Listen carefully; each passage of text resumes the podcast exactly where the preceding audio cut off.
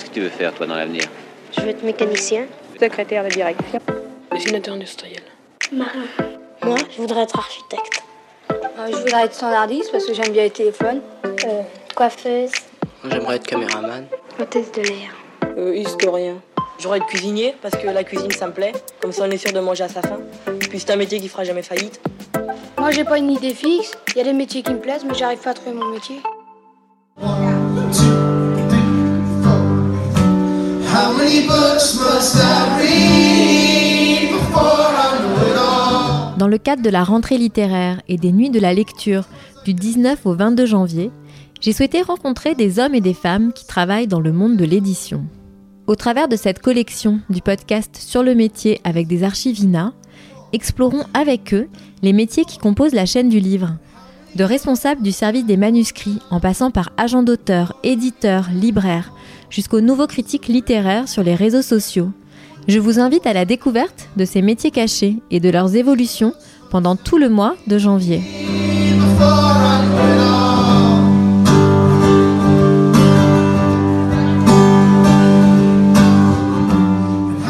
Assez touchée par ces gens qui écrivent, euh, qui se lancent dans une aventure euh, quand même pas banale, hein, qui écrivent dans la solitude, ne sachant pas s'ils seront un jour publiés, et qui y vont. Je trouve ça extrêmement courageux. Et j'ai beaucoup d'admiration, d'empathie pour ces, ces, ces courageux, ces téméraires. hein.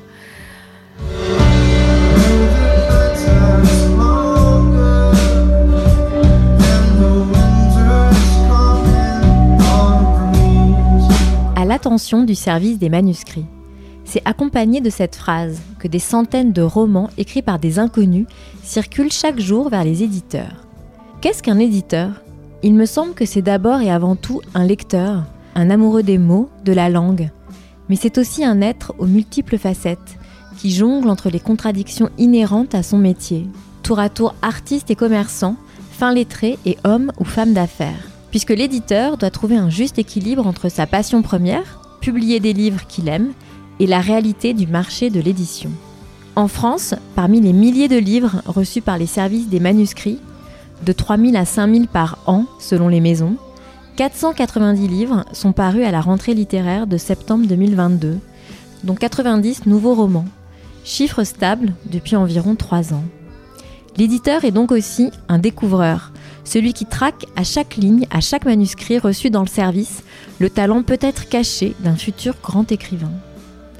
Tous les auteurs ou presque passent par la case manuscrit, sans recommandation particulière.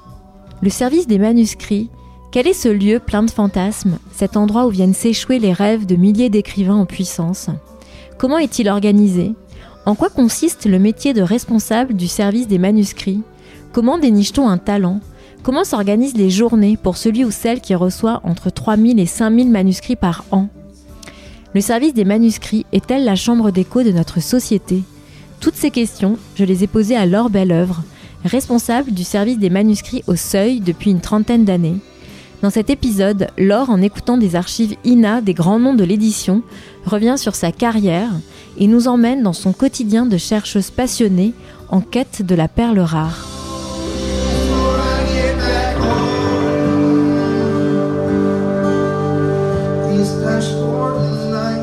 Bonjour Laure Bonjour Elvire. Merci beaucoup d'avoir accepté de participer à ce nouvel épisode du podcast sur le métier qui s'inscrit dans une collection autour des métiers de l'édition. Et donc toi, est-ce que tu peux nous dire ce que tu fais dans la vie? Donc, je suis euh, responsable du service des manuscrits. Je publie euh, des textes et je fais partie du comité de lecture des éditions du Seuil. Et ça fait combien de temps que tu es au service des manuscrits euh, au Seuil? Bah, depuis que j'ai commencé à travailler aux éditions du Seuil, j'ai commencé comme euh, assistante. Et puis après, je suis devenue lectrice euh, salariée. Et puis, euh, pour devenir à la fin la responsable du service des manuscrits. Est-ce que tu peux expliquer les différences qui existent entre lectrice et responsable service des manuscrits? Alors, euh, quand j'étais lectrice, je lisais les manuscrits qui avaient été mis de côté, ou je faisais moi-même ce que, ce que Gallimard a appelé le feuilletage, terme repris par tout le monde de l'édition. Euh, quand on est la responsable du service des manuscrits, euh, on anime euh, une équipe de lecteurs extérieurs. euh, On lit, on, on fait le feuilletage, et puis après, on présente les, les projets au comité. On va revenir sur le feuilletage, mais avant, j'aurais voulu connaître un peu ton parcours et le goût de la lecture. tu tu l'as depuis toujours? D'où il vient ce goût? Le goût de la lecture, je pense que je l'ai depuis toujours. J'ai des parents qui aimaient énormément lire, donc euh, j'ai grandi au milieu des livres. Il y avait aussi beaucoup de, de livres du seuil. Je travaillais euh, dans le cadre de, de mon master 2 de recherche à l'IEPDEX euh, sur les traductions de l'arabe vers le français. Et puis je faisais aussi en parallèle un master 2 professionnel de relations Mhm. internationales et pour lequel euh, je devais faire un stage en entreprise. Donc j'ai essayé de combiner les deux et c'est comme ça que j'ai eu l'idée euh, bah, de faire un stage euh, dans une maison d'édition. Donc voilà comment je, suis arrivée au seuil en faisant un stage au service audiovisuel. Et quand j'ai terminé mon stage, il se trouve que l'assistante travaille à mi-temps et puis la personne avec qui j'avais travaillé à mi-temps a souhaité partir, quitter l'entreprise. Puis quand elle est partie, euh, voilà, le, le responsable du service des manuscrits m'a embauchée pour que je la remplace et euh, c'est comme ça que j'ai commencé ma carrière au seuil. Et c'est comme ça que ça s'est fait. Voilà, Un peu par hasard? Un petit peu par hasard. Finalement, c'est un métier qui me, qui me correspond assez parce que je pense que j'ai le goût des archives et ce travail euh, de recherche, hein, de quête d'auteur, hein, et ce feuilletage quotidien de, de chacun des manuscrits, euh, bah oui, ressemble peut-être au travail de l'historien dans ses archives, hein, quand il euh, épluche euh, les archives euh, pour en extraire tout son matériau d'historien. Je crois qu'il y a quelque chose qui devait m'être familier. En tout cas, oui, je pense que le hasard a bien fait les choses. Ouais, puis c'est quelque chose qui te plaisait. Il y a quand même quelque chose, effectivement, où ça se, ça se rejoint.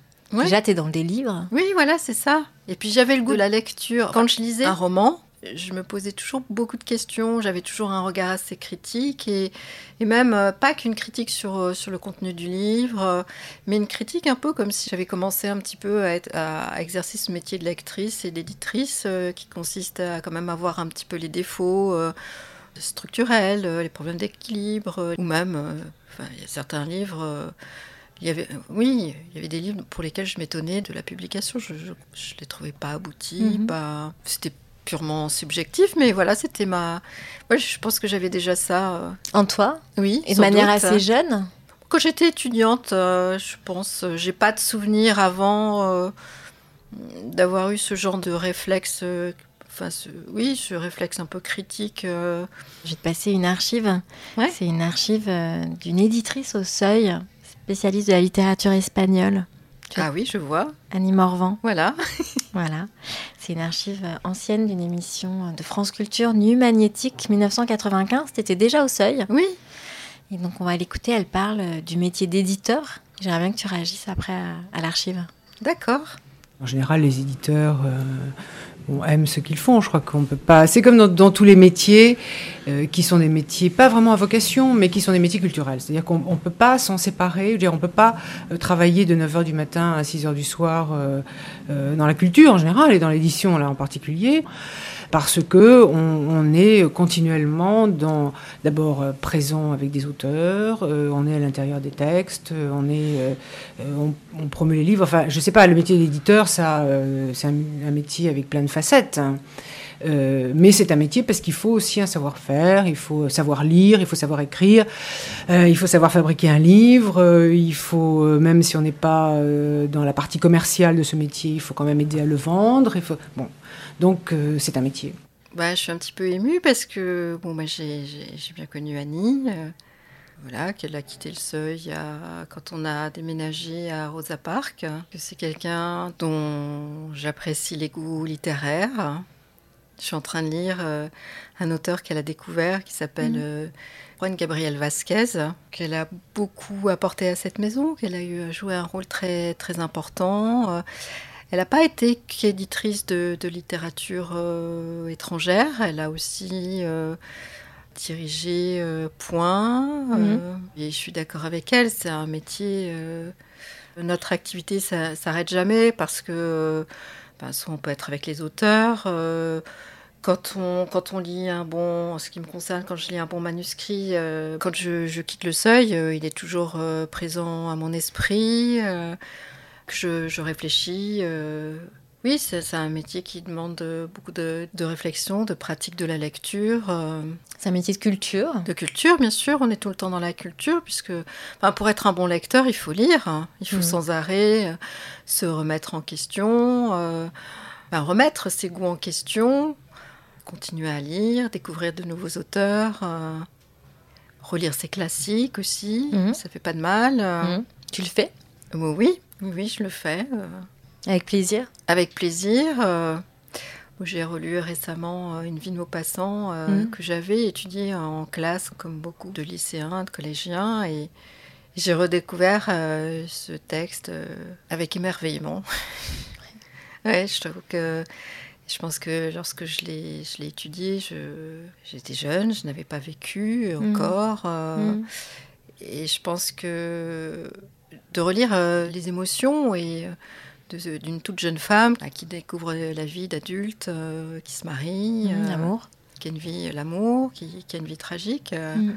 bah, c'est pas pareil. Et puis j'aime énormément Guy de Maupassant, j'aime son écriture et je trouve que il entre dans la psyché d'une toute jeune femme avec une justesse, euh, une précision incroyable. Donc ça m'a, voilà, j'ai. T'as bouleversé. Oui, ça m'a, ça m'a ému de redécouvrir ce texte. Quand tu redécouvres, tu redécouvres avec l'expérience euh, de l'âge, des années de qui l'âge, ont oui, passé. voilà, des années qui ont.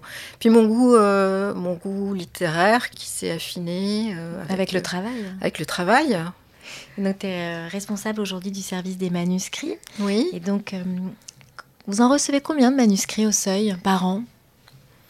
À peu près euh, 3500. 3500. Et tu t'attendais à en recevoir autant? Quand j'ai commencé à travailler avec Gilles Carpentier, on en recevait moins. Effectivement, euh, j'étais quand même assez surprise de voir le flot quotidien de manuscrits qui arrivait. euh, Et euh, comment ça se passe quand tu reçois les manuscrits? Tu les regardes, tu les lis et est-ce que tu peux expliquer ce que c'est que le feuilletage? Alors le feuilletage, c'est le premier contact avec le manuscrit, je dirais. Euh, Je commence à lire, euh, je, je lis pas les courriers, je commence à lire tout de suite le manuscrit. Ouais, J'essaye de rentrer dans le texte, euh, dans la musique de l'auteur, dans son projet, euh, comme ça assez rapidement. euh, bon, je vois assez vite les limites éventuelles du texte. Mhm. donc ça me permet de faire un- une première sélection qui est essentiellement sur, sur l'écriture. Donc je fais comme ça une première, euh, un premier tri, et puis après je reviens euh, sur les textes que j'ai mis euh, de côté pour les lire de manière plus approfondie, pour Mhm. voir s'il faut que je le montre à un autre éditeur, parce que je n'ai plus maintenant de lecteur extérieur pour des raisons économiques. Les lecteurs extérieurs, c'était des personnes à qui on donnait euh, euh, des lectures, ce qu'on appelle les piges. Donc on leur confie la lecture d'un manuscrit et, et on leur demande de, de faire une petite fiche de lecture avec, euh, avec un avis euh, sur, euh, favorable ou, ou défavorable euh, à la publication. Voilà. Bon, maintenant j'ai plus de lecteur extérieur. Je fais un peu de lecteur extérieur ou des fois aussi j'ai besoin de- d'un d'un autre retour. Des fois j'ai j'ai mes doutes. Alors je, je demande conseil à, à un autre éditeur. C'est souvent le même. C'est souvent René Tsekati. Maintenant il y a aussi Benoît Véraud qui a créé les, les éditions du Nouvel Attila. Mhm. Voilà. Avec lesquels tu travailles au quotidien. Oui. Donc en fait, tu reçois les manuscrits, tu fais le feuilletage. Donc le Mhm. feuilletage, c'est parcourir le manuscrit. Oui, voilà, c'est ça. Et j'ai lu euh, une histoire de 30 pages Oui, c'est ça à peu près. On s- il faut à peu près une trentaine de pages. euh. pour savoir. euh, Oui, je, je sais, au bout de- enfin, pour me faire une opinion, pour savoir si je vais refuser le texte ou si je vais approfondir ma lecture. Et il m'arrive aussi de ne pas lâcher le manuscrit, ce qui m'est arrivé pour Marintin. Ou de sentir bah, le, le- le texte euh, que j'ai publié au mois de janvier, euh, qui s'appelle euh, Les sirènes d'Esvedra. Je sais pas, j'avais une espèce de... Je crois que c'est aussi un métier un petit peu il y a, d'intuition. mhm. Je l'ai mis de côté tout de suite en me disant, je sais pas, il y, a- il y avait quelque chose qui me... Donc j'ai fait mon feuilletage le matin, et puis l'après-midi, je l'ai comme, je, voilà, j'ai ouvert le manuscrit, je l'ai pas lâché. Tu lis dans une salle de lecture, c'est ça? Oui, Donc dans le silence? dans le silence, oui. Et est-ce que tu es dans une. Tu as dit, je veux être euh, un peu vierge, un peu pure euh, quand je Oui. lis le manuscrit, mais est-ce que. euh, Est-ce que tu es dans un état psychologique particulier ou pas du tout? Euh, je pense qu'il faut, euh, il faut avoir une grande disponibilité d'esprit. Ce qui n'est pas toujours évident parce que bah, je suis comme tout le monde, hein, je suis un être humain traversé euh, d'émotions, de contrariétés. Il faut parvenir chaque matin à mettre tout ça à la porte ou à laisser euh, sur le seuil. C'est le cas de le dire. voilà. Ce qui n'est pas toujours évident. Je dirais que c'est le, le côté euh, difficile du, du métier de, de lecteur euh, ou de responsable du service des manuscrits. Il faut vraiment être euh, très disponible et c'est pas toujours évident. Et voilà, il faut essayer. Et les jours où c'est pas évident, tu reprends les manuscrits? Bah, quand je vois que ça bloque, les manuscrits qui sont pas publiables, je pense que bon, ça, je. Mm. Mais il y a des textes quand je suis pas très très bien, je j'arrive pas bien à les évaluer, donc je les mets de côté puis je les reprends le lendemain. Tu lis tous les jours les manuscrits que tu reçois? Oui, C'est une règle? Oui, c'est ma règle. Pourquoi? Ouais, je pense que euh, il faut être euh, assez réactif. On est parfois plusieurs sur un même manuscrit. Plusieurs maisons d'édition? Oui, je pars du principe qu'un bon manuscrit peut intéresser plusieurs éditeurs. Donc il faut, euh, il faut réagir vite. euh, Et tu as évoqué la musique, hein, la musicalité euh, dans les manuscrits que tu reçois et la narration. Qu'est-ce qui compte le plus pour toi? C'est la narration ou c'est euh, justement la musique des mots, la poésie qu'il peut y avoir dans certains romans? Je pense que c'est un mélange de, de tout. Je suis sensible, euh, oui, à la musique des mots. Je suis sensible aux mots eux-mêmes, euh, à la façon dont ils, euh, oui, dont ils se mettent tout seuls en musique. Je suis sensible aux, aux images qui se dégagent euh, d'une écriture. euh, oui, je suis sensible à, oui, à la poésie, euh, au monde intérieur qui peut se dégager de- du texte. On sent un auteur, on sent un auteur qui a un monde intérieur fort hein, et singulier. J'ai passé une archive issue de l'émission de France Culture Nuit magnétique intitulée Un métier exaltant pour une société qui zappe. C'était en 1995 et on va entendre à la fois Denis Roche qui était euh, conseiller littéraire au Seuil en 1995 et Patrick Salvin qui était responsable de la réception des manuscrits. Et après, je veux bien que tu réagisses euh, aux archives. qu'il y ait autant de gens qui écrivent autant de choses différentes, autant de choses saugrenues, autant de choses invraisemblables, qui se qui travaillent la nuit, comme ça, jusqu'à 4 heures du matin, comme des malheureux, qui sont entourés par absolument rien qui leur apporte le moindre soutien, qui travaillent euh, dans une solitude effarante et qui après prennent le risque absolument insupportable d'envoyer ça à des éditeurs et de se le faire renvoyer à travers les figures six mois ou un an après euh, par une formule creuse. Voilà, ça, ça anime chez moi, ça déclenche une curiosité insatiable. Et c'est une curiosité à l'égard du manuscrit, mais c'est une curiosité envers la personne elle-même. J'aime énormément rencontrer quelqu'un de totalement inconnu, euh, dont je ne sais absolument ni l'âge, ni l'origine, ni même le sexe, quelquefois, en lisant le manuscrit. Donc, j'ai lu un manuscrit, je ne sais absolument pas qui est derrière. Je rencontre cette personne et on a entre nous quand même quelque chose euh, dans quoi, en général, cette personne a mis euh, ce qu'elle avait de plus intime. Je veux dire, c'est... Je, l'ai dit quelquefois à des gens que je rencontrais pour la première fois, je leur ai dit, allez, on parle, je vais vous poser des tas de questions intimes. Après tout, quand on propose un manuscrit, on, se met plus nu que chez un médecin. Et je dois dire que chaque fois que j'ai dit ça à un auteur, ah, il faut que j'avoue, je le disais plutôt à des femmes qu'à des hommes quand même. Chaque fois, la personne m'a répondu, oui, c'est vrai, ayant parfaitement conscience que proposer un manuscrit, c'est se mettre tout nu. Et je trouve cette, euh, l'échange qu'il peut y avoir dans ces moments-là, ou la difficulté à, avoir un échange, formidablement stimulant. Je ne sais pas, moi je suis peut-être sadique ou horriblement curieux de nature, euh, ou indiscret. euh. je trouve que plonger comme ça d'un manuscrit à l'autre dans des personnes extrêmement différentes, aussi variées, est stupéfiant.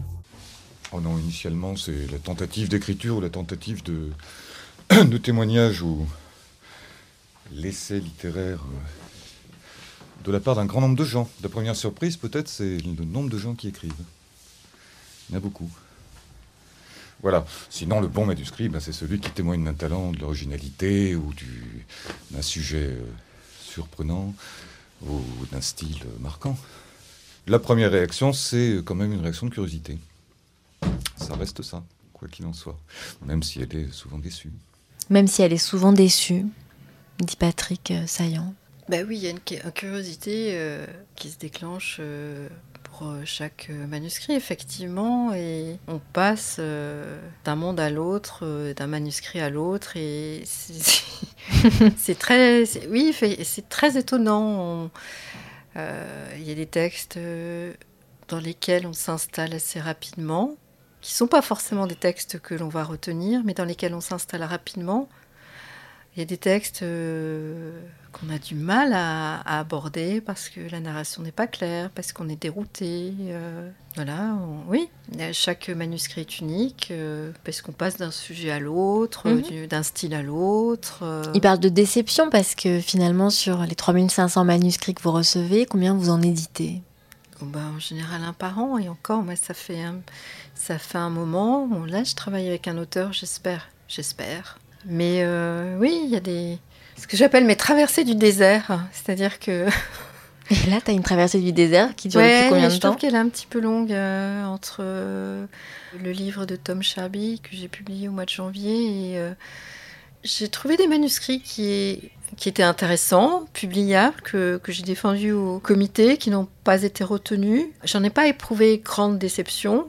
J'en ai un qui me tient à cœur et j'espère euh, qu'il aura bien travaillé et que j'arriverai après à le faire passer en comité. Il peut se passer des mois sans que... euh, voilà, c'est ce que j'appelle mes traversées du désert. Donc oui, donc là, c'est une traversée du désert. Et tu as dit tout à l'heure, il y a quelque chose de l'ordre dans le métier de l'intuition. Quel est le parcours des manuscrits? Comment ça se passe, le circuit avant la publication ou jusqu'à la publication? Quand je reçois un manuscrit auquel je crois vraiment, mais je, je fais comme tous mes petits camarades du comité. euh, Mhm. Je rédige ma petite fiche de lecture et, et je le présente. Vous êtes combien dans le comité? On est 15. Et... Pour convaincre les 15 Non, pas, pas nécessairement. euh, non, il faut qu'il y ait quand même... euh, bon, il faut que l'enthousiasme l'emporte sur euh, les réserves éventuelles. il y, a, il y a quand même, il faut qu'il y ait 8 voix par exemple contre 7 ou pas du tout? Pas forcément. Il y a des textes qui sont lus par euh, 3-4 personnes et ça suffit. Enfin, il n'y a pas de règle. hein, Il n'y a pas de règle. La règle, c'est l'enthousiasme. Mhm. Et l'enthousiasme, vous le fondez sur quoi? L'histoire, la narration, la musicalité? Alors ça, c'est quelque chose de d'un peu mystérieux, hein, Mhm. ouais, qui correspond à notre à notre goût personnel. Et puis après, à des... il y a aussi des critères objectifs, euh, certes, mais je pense que c'est notre enthousiasme qui est propre à chacun. Est-ce qu'il y a aussi un goût de la maison Seuil? Oui, il y a des auteurs qu'on refuse parce que parce qu'on sent pas. euh, Je sais pas s'ils sont seuil ou pas seuil, mais parce que on se sent pas capable. Enfin, on sait qu'on n'arrivera pas à les défendre euh, Mhm. chez nous, qui correspondent pas euh, bah, à notre ligne éditoriale, mais Mhm. que je ne pourrais pas vous définir parce que je l'ai tellement intériorisé et que je sais même pas d'ailleurs si voilà. Et sur l'archive donc de Denis Roche De Denis Roche, oui, justement, je Oui. voulais euh, réagir. Moi, je suis très. Je parlerai pas de curiosité, je suis, je suis quand même assez touchée par ces gens qui écrivent, euh, qui se lancent dans une aventure euh, quand même pas banale, hein, qui écrivent dans la solitude, ne sachant pas s'ils seront un jour publiés, et qui y vont. Je trouve ça extrêmement courageux. Et j'ai beaucoup d'admiration, d'empathie pour ces, ces, ces courageux, ces téméraires. Est-ce que tu penses que c'est une mise à nu? Certainement, je pense qu'on donne, on met, euh, on met de soi en écrivant. hein. On le mesure pas. euh, enfin, je le mesure pas forcément moi en tant que lectrice qui ne connaît pas leur vie, sauf s'il s'agit de, de récits, euh, d'autobiographie. Je peux davantage le mesurer. Mais oui, il y a- je pense qu'on met tous une part de soi quand on écrit quelque chose. C'est intime. Il y a quelque chose d'intime dans l'écriture. Et justement, ce que j'aime dans mon métier, c'est que les gens qui envoient euh, leurs manuscrits comme des bouteilles euh, jetées à la mer, Mhm. hein, c'est des personnes qui, qui ne gravitent pas dans ce milieu euh, qu'est l'édition. Ces auteurs qui envoient leurs manuscrits sont quand même des gens qui sont esselés, qui sont peut-être plus en marge, qui ont besoin qu'on les sorte de leur solitude, peut-être de leur désarroi. Et... Mhm. Alors, il y a une curiosité intellectuelle à chaque fois que je découvre un texte, mais pas, je ressens pas la même curiosité que Denis Roche. Et, euh, et je suis quelqu'un d'assez pudique et je respecte euh, Mhm. le jardin euh, des auteurs. Intime et secret. Voilà. Tu as dit en interview que les manuscrits que tu recevais, c'était un miroir de la société. Oui. Et Est-ce que tu peux nous expliquer pourquoi? Bah, je pense que oui, il reflète euh, les problèmes de notre époque. hein. Ce sont le reflet de, des préoccupations des gens euh, qui nous envoient les manuscrits. euh. Donc, Par exemple, vous recevez quoi en ce moment plutôt? Beaucoup de, de récits post-apocalyptiques, de dystopies, euh, de textes qui parlent de, des problématiques actuelles, hein, réchauffement climatique. euh. Finalement, j'ai pas reçu euh, autant de textes sur le Covid. On Mhm. s'attendait à un, à un raz-de-marée. Mhm. Après, euh, au moment du déconfinement, qui n'est raz de marée qui n'est pas venu. Vous avez reçu plus de manuscrits ou non? Non, les gens. euh, Il y a eu une période où, où le rythme de- d'envoi des manuscrits euh, a baissé. Mhm. ça a mis du temps avant de repartir. le Covid a ralenti. Oui, tout ce qui travaille finalement, tous les sujets qui travaillent la société. Bah, Ou qui sont- hantent les gens qui hantent les gens euh, bah, traversent les manuscrits. hein. Euh, Les gens, bah, les gens écrivent aussi à, à partir de ce qu'ils vivent, Mhm. euh, de ce qu'ils traversent, euh, de ce qu'ils ressentent. Et euh, l'éco-anxiété, je pense qu'elle est aussi présente actuelle, elle est aussi présente dans les manuscrits. Puis aussi des, des effets de mode. Euh, Je me souviens qu'après Truisme, euh, j'ai reçu beaucoup de Mhm. métamorphoses. Mhm. Il y a aussi ça quand même dans le choix du manuscrit parfois, de se dire il faut être dans l'air du temps, l'effet de mode ou pas du tout? Non, c'est pas ce qui guide mes choix. Non. Alors après, je peux me dire, oui, effectivement, le, le manuscrit colle à, à l'époque, mais Mm. c'est pas ce qui guide. euh, voilà, moi, je réagis à une écriture, à un monde. euh, voilà, c'est ça ma première réaction, ma première émotion, je dirais. Et après, effectivement, je peux me dire, ah bah tiens, oui, euh, ça colle. C'était le cas pour les sirènes d'Esvedra. Mhm. Voilà, je, je suis rentrée dans le texte, euh, il m'a tout de suite euh, happé. C'est un texte extrêmement romanesque. Et il se trouve que c'est l'histoire de d'un DJ qui perd Louis et qui euh, doit Mm. remettre en question sa vie et qui se Qui part en Ardèche voilà qui se réfugie en Ardèche pour réinventer sa vie. Mm. Donc effectivement ça c'est quelque chose qui colle un peu à l'époque, mais, mais voilà, je me le suis dit a posteriori, Mm. c'est pas ce qui m'a fait entrer dans le texte, ni guider le choix. Alors après, on s'est dit, oui, effectivement, c'est... Ouais, ça peut faire écho. ouais. Oui, voilà. Et justement, c'est quoi un manuscrit pour toi? Ah, C'est un pari, c'est l'avenir, c'est Bah, quoi? D'abord, c'est la chose, euh, c'est d'abord la chose la plus précieuse. Là, je me mets, je me place du point de vue de l'auteur. C'est la chose la plus précieuse que qu'un auteur me confie. Moi, la lectrice qui vais euh, recevoir son texte. Après, c'est euh, c'est des feuillets, c'est une musique, c'est un monde, c'est un auteur peut-être euh, potentiel. Mhm. C'est euh, Un pari? Oui, un pari. Un pari, oui, à chaque fois, c'est un pari. Enfin, non, c'est un pari quand je pense être en présence d'un d'un manuscrit, d'un texte et d'un auteur. C'est le pari parce qu'il faut convaincre les camarades du comité. C'est pas facile parfois Non, c'est pas facile. C'est pas facile parce que. euh, Parce qu'il n'y a pas qu'une euh, question d'enthousiasme à transmettre. euh, je, pense que quand on défend un texte, euh, quelque part inconsciemment, on est l'auteur qui défend son texte. Quand j'ai défendu un texte, euh, qu'il a été refusé en comité, que l'auteur euh, m'envoie son texte euh, publié ailleurs, je suis très contente. Je me dis, il a trouvé son éditeur. Tu lis sur papier ou sur ordinateur? Non, moi je lis sur papier. Hmm. Ah non, on peut pas lire sur écran. Les journées avec toi, c'est comment? Bah, le feuilletage, euh, les lectures plus approfondies, euh, les lettres que je peux rédiger, plus circonstanciées, euh, le travail sur les textes par moment, les lectures éditoriales, les lectures de manuscrits d'autres éditeurs et le travail sur les textes aussi, quand je travaille sur un texte. T'accompagner au seuil, ce serait comment? Comment ça se passe? Combien de temps t'es en salle de lecture? Ah, moi, j'ai une grande partie de ma journée. Donc c'est un univers de silence? Oui, je pense que c'est pour ça que Jean-Claude euh, Raspien-Jas m'a surnommée la bénédictine de l'édition. C'est juste ou non? Ça m'a ça m'a amusé, donc du coup il a repris le titre. Euh, oui, il y a quelque chose de... Oui, c'est peut-être un travail de bénédictin, c'est son expression, c'est pas la mienne, mais oui, il y a quelque chose de l'ordre du sacerdoce, parce qu'on est vraiment euh, dévoué aux auteurs, à leurs textes, oui. Est-ce qu'il y a un- une atmosphère un peu de recueillement en salle de lecture? Dans ce Euh. silence? Oui, c'est assez silencieux, je suis souvent toute seule. T'aimes bien? Ouais, j'aime bien le silence. Et être seule? T'as dit que c'était méditatif même de lire Oui. comme ça. C'est ce que tu ressens? Bah oui, parce qu'on réfléchit. On... Les textes que je lis, enfin les bons textes euh, me poursuivent, hein, ils m'accompagnent chez moi. euh, voilà, quand je... Tu les ramènes chez toi? Euh, physiquement, oui, ça m'arrive. Oui, alors ça, ils sont chez moi euh, par l'esprit, ça. Il y a beaucoup. De... Mais je... Annie le disait très bien. On... C'est pas un métier. euh, Oui, c'est un métier qui, qui est, qui est tout le temps avec soi. Voilà. Alors elle, elle avait énormément d'auteurs. J'en ai. Moi, mes auteurs, euh, c'est surtout des, des auteurs, euh, des auteurs déçus. je les accompagne pas très longtemps. Je les accompagne dans quand je lis leurs textes et Mhm. puis après, euh, voilà, nos routes se séparent parce Oui. que. Parce qu'ils sont pas retenus. euh, Voilà, c'est 1 ça. sur 3500. Voilà. Je, je repensais quand je disais euh, lire- savoir lire entre les lignes, parce qu'il y a un- pour, pour accompagner un auteur dans son œuvre, il faut quand même bien arriver à entrer dans son intériorité enfin, littéraire, intellectuelle.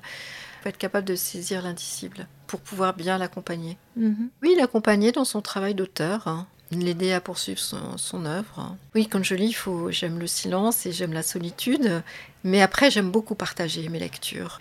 Les manuscrits que je lis et mes lectures, j'ai, j'ai besoin de partager. Pour moi, le partage est très important. Je pense que j'ai appris aussi ce métier. On n'apprend pas son métier uniquement euh, grâce à l'expérience, euh, grâce aux lectures que l'on fait soi-même. Je pense qu'on apprend en observant et, et en échangeant. J'ai beaucoup appris en, en discutant, en écoutant euh, René de Sécatier en particulier. Mhm. J'ai beaucoup appris en observant Gilles Carpentier, qui m'a Mhm. embauché, qui était le responsable du service des manuscrits quand euh, j'ai commencé ma carrière. J'ai beaucoup observé Jean-Marc Roberts, Ouais. qui m'a marqué. Je pense qu'on apprend beaucoup en écoutant, en observant. Qu'est-ce qui t'a marqué chez chacun d'entre eux Tu saurais dire? Alors chez Jean-Marc, c'est euh, le fait qu'il arrivait très tôt le matin et que son premier travail, c'était de lire les manuscrits qu'il avait reçus. Ce que toi tu fais également. Voilà. C'est un peu son héritage. Oui, je pense que euh, ça m'a marqué, cette discipline. Mhm. Et puis ce- le fait qu'il... Enfin, moi, je pense euh, comme lui qu'il faut être euh, réactif. hein. Et j'aime bien ce côté-là. J'aime bien être, euh, me dire, je vais être la première à dégainer, à prendre mon Ouais, téléphone et à ça. contacter l'auteur. Il y a quelque chose d'e- d'excitant. Oui, ça, pour compenser ce côté ascétique de mon travail, Mhm. voilà, ça met un peu de, de piment, un peu de, de tension dans mon travail, qui, Mhm. qui est quand même assez... oui, assez cérébral, assez Mhm. silencieux, euh, méditatif. euh. Et les deux autres, euh, qu'est-ce qui t'ont euh, légué? Gilles, c'était un grand lecteur. hein. Une finesse? Oui, c'était un personnage austère, hein, excessif aussi. Quand je disais qu'on apprenait beaucoup aussi en écoutant, en discutant, et je pense que bah, la- l'amitié qui me lie à René, sa connaissance du métier, il est traducteur, auteur, Et éditeur. Euh, nos grandes conversations, je pense qu'elles ont été essentielles à ma formation euh, de lectrice. à- Mhm. il faut toujours se remettre en question. C'est une remise euh, en question perpétuelle. hein. Euh, On a des goûts euh, parfois arrêtés et euh, discuter avec, euh, lire et discuter, confronter ses goûts, ses opinions euh, permet d'avancer, de changer, d'évoluer. Je pense que c'est Primordial. bah oui c'est Mm. essentiel en tout cas c'est Ouais, c'est c'est- vivant. Oui ça rend le métier vivant et puis je pense que ça correspond aussi à ma, ma personnalité.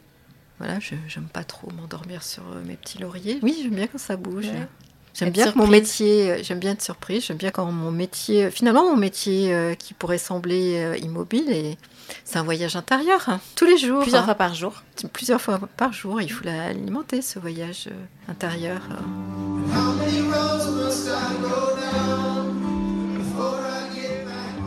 C'est un métier qui peut être exaltant, mais à différents moments. Euh, Il y a le moment de la découverte, euh, c'est-à-dire avant ce, compagnonnage. C'est le moment qui précède le co- compagnonnage. Quand on lit quelque chose et qu'on est, euh, on a le souffle coupé, on est, on se dit chapeau. Euh, Il y a d'autres moments assez exaltants, c'est quand on a la certitude que on comprend euh, ce que l'auteur euh, vous dit ou même ce qu'il ne dit pas. C'est-à-dire qu'on le comprend à demi-mot, qu'on devine, qu'on qu'on pige. Et ça aussi, c'est des moments assez extraordinaires. Et puis, il y a d'autres moments, il y en a beaucoup, qui sont tantôt exaltants, tantôt déprimants. Alors là, c'est ce que j'appellerais la carrière de l'écrivain. Quand on accompagne la carrière d'un écrivain qui est soumise, euh, là aussi, encore à tout, les, tout ce qui fait la vie, c'est-à-dire euh, le hasard, euh, la malchance, au contraire, la chance, les mauvaises rencontres, enfin tout. Enfin, tout. Mais hum, Je, je crois que l'édition, c'est, un métier qui est à la fois extrêmement terre à terre et en même temps qui parfois vous, c'est vrai, vous aspire vers les hauteurs, mais c'est, un mélange des deux. Donc c'est une archive de 1995, on entend euh, Olivier Cohen qui Mhm. travaillait au Seuil et donc il parle de la découverte. Oui, il dit quelque chose de très important. Il parle de... Enfin, ce ne sont pas ses mots, ce sont les miens, mais je pense qu'il faut savoir lire entre les lignes quand on lit un texte. Parce que je pense qu'il faut être capable de, de sentir quel est le projet de l'auteur. Quel est son projet euh, littéraire euh, et je pense que oui, il suffit pas de, recevoir un texte euh, et de savoir évaluer euh, le potentiel, les qualités. euh. Je pense qu'il faut aussi être capable d'entrer dans l'intériorité de l'auteur, parce que je pense que c'est ce qui nous permet de savoir si on est en présence d'un auteur. Parce qu'on peut être en présence d'un manuscrit, les one-shots, c'est, euh, et c'est ça qui est un petit peu... c'est un peu le lot commun du, service des manuscrits. Il y a beaucoup d'auteurs qui font un livre et qui ne poursuivent pas, qui n'arrivent pas à passer au suivant. Et c'est assez fréquent. euh, Comment vous l'expliquez? Je ne sais pas. Et ça, c'est quelque chose... euh, je sais pas, j'ai pas d'explication. Et je sais, enfin, je- là, je pense à un auteur en particulier qui a publié euh, très jeune, à 18 ans, un très beau roman aux éditions Bourgois et qui, euh, qui via, euh, via une amie, m'a envoyé son texte et qui, j'en ai lu plusieurs. C'était terrible à chaque fois parce que plus il essayait d'écrire le, le suivant et plus c'était catastrophique. Je m'explique pas, alors qu'il a écrit un livre magnifique à 18 ans, extrêmement bien écrit. Mhm. Et ça s'est jamais reproduit. Non. C'est quoi alors euh, pour toi un auteur? Tu l'as dit à plusieurs reprises, c'est un auteur. Oui, c'est quelqu'un qui a un monde intérieur. Mais pour moi, un auteur, c'est quelqu'un qui a une œuvre, qui est porteur d'un monde intérieur, euh, une singularité, euh, une écriture. euh. C'est pas un romancier, enfin quelqu'un qui raconte des histoires et qui a l'art de les raconter euh, très bien même. Mais c'est ma définition. J'ai bien senti alors que j'allais partir en vapeur douloureuse, que cette petite existence n'était qu'un déni de tristesse, un ramas d'échecs où j'avais beau tortiller tout sens, l'œil toujours allait taper contre une muraille de frustration. Tant de choses s'opposent dans le même être, tant de lâches souvenances, des vomissures pas expulsées totalement, des retenues à vous coincer tout le corps et le cœur. L'âme, on n'en parle pas. Aussi arrive un jour où l'on sait que l'on ne changera plus, on le sent, que la partie est jouée, tout nous le dit, les personnages grimaçants du ciné ont bien fini de nous faire rêver à un futur identique. Ça viendra pas, les vieilles références du passé n'en sont plus, le passage s'est refermé. Plus que soi, ce que l'on est dans le silence des autres, faudra faire avec, et tout le reste de la route, la fin du voyage. C'est un extrait du livre Et l'ombre emporte ses passagers de Martin Tins qui date de 2019. Mhm. Oui, c'est moi qui l'ai reçu, effectivement, et j'étais tellement sidérée. C'est un ovni littéraire. Ça a été un choc euh, incroyable. Je n'en croyais pas mes yeux. Bon, bah, j'ai commencé à lire. Il se trouve que je partageais euh, un bureau avec René Tsekati. Et j'étais tellement excitée que, en plus, René, c'est mon complice, c'est quelqu'un de très important pour moi. euh, on échange beaucoup. c'est un camarade, c'est un ami, c'est plein de choses. Et j'étais tellement excitée, euh, tellement, là, tellement sciée par, par ce texte que l'après-midi, euh, bah, j'ai tout de suite montré, euh, j'en ai montré tout de suite des extraits à René, qui était emballé lui aussi. Donc on a vite fait euh, des photocopies, enfin on s'est débrouillé, on l'a lu tous les deux en parallèle. Et puis on l'a présenté, euh, je, crois que je l'ai reçu, euh, je sais plus, un jeudi ou un vendredi. Et, euh, le comité a lieu le mardi, et le mardi, on, a commencé à en parler. Alors René, il avait eu le temps de le terminer, moi, j'ai du mal à lâcher mes manuscrits. C'est quelque chose... euh, voilà, c'était... L'aventure euh, avec Marin a commencé comme ça. Et je crois qu'après, tout le comité était emballé. euh, euh, voilà, c'était... C'est pour ça qu'on fait ce métier? Oui. Pour ces moments-là? Oui, pour ces moments-là. Pas que, parce que... Puis c'est aussi un métier artisanal, donc il y a aussi ce quotidien de fabrication concrète des livres aussi. On le fait aussi pour ça. On le fait pour la découverte, oui. Mais aussi, on le fait pour... C'est un côté artisanal et aussi parce que... Enfin, moi, j'aime mettre euh, les mains dans le cambouis. Alors, je vais te poser les cinq dernières questions. T'es prête? Euh, Ton métier en un mot? Curiosité. Il dit quoi, toi, ton métier? Éclectisme, curiosité, passion. C'est une passion? Oui, je suis quelqu'un de passionné. Oui, je pense que c'est un métier passion et qui me correspond bien. Oui, c'est la, la passion qui m'anime. hein. C'est pas une vocation. Alors effectivement, c'est une vocation, ce métier de lectrice, mais c'est aussi euh, un métier qui me passionne et je suis quelqu'un d'assez passionné. Tu pourrais faire un autre métier, tu penses? Oui. J'aurais pu, alors je dis pas je pourrais maintenant, mais j'aurais aimé, j'aurais pu euh, exercer d'autres métiers avec passion. Je crois que j'aurais travaillé dans l'art, j'aurais été cons- conservatrice de musée, je l'aurais, j'aurais exercé ce métier avec passion. J'aurais enseigné l'histoire à des étudiants, j'aurais exercé ce métier avec passion parce que j'aurais été à la fois ense- enseignante et chercheur et j'aime énormément le, le contact avec les étudiants. Si j'avais une belle voix, je crois que j'aurais tellement aimé être euh, chanteuse lyrique, chanter, parce qu'il y a le corps et l'esprit qui travaillent. Et, et j'ai besoin, j'aime bien aussi quand le, quand le corps est engagé. Et euh, qu'est-ce que tu aimes le plus dans ton métier? Partager euh, mon enthousiasme Mhm. autour d'un texte, hein, peut-être. Et euh, l'objet qui représente le métier, c'est le livre ou le feuillet? Pour toi Le livre? Merci beaucoup, Laure, d'avoir accepté de participer à la Bah, série je- d'entretiens. bah, je t'en prie. Merci beaucoup. Merci. Honoré de Balzac.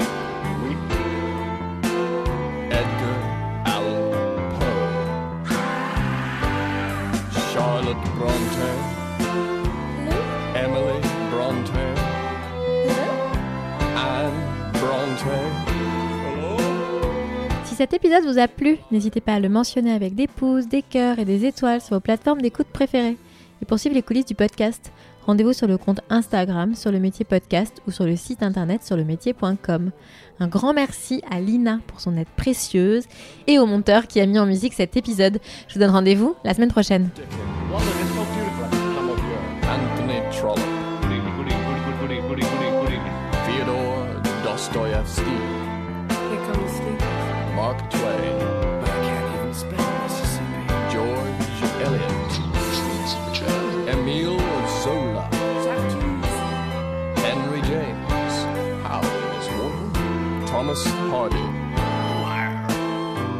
Joseph Collins.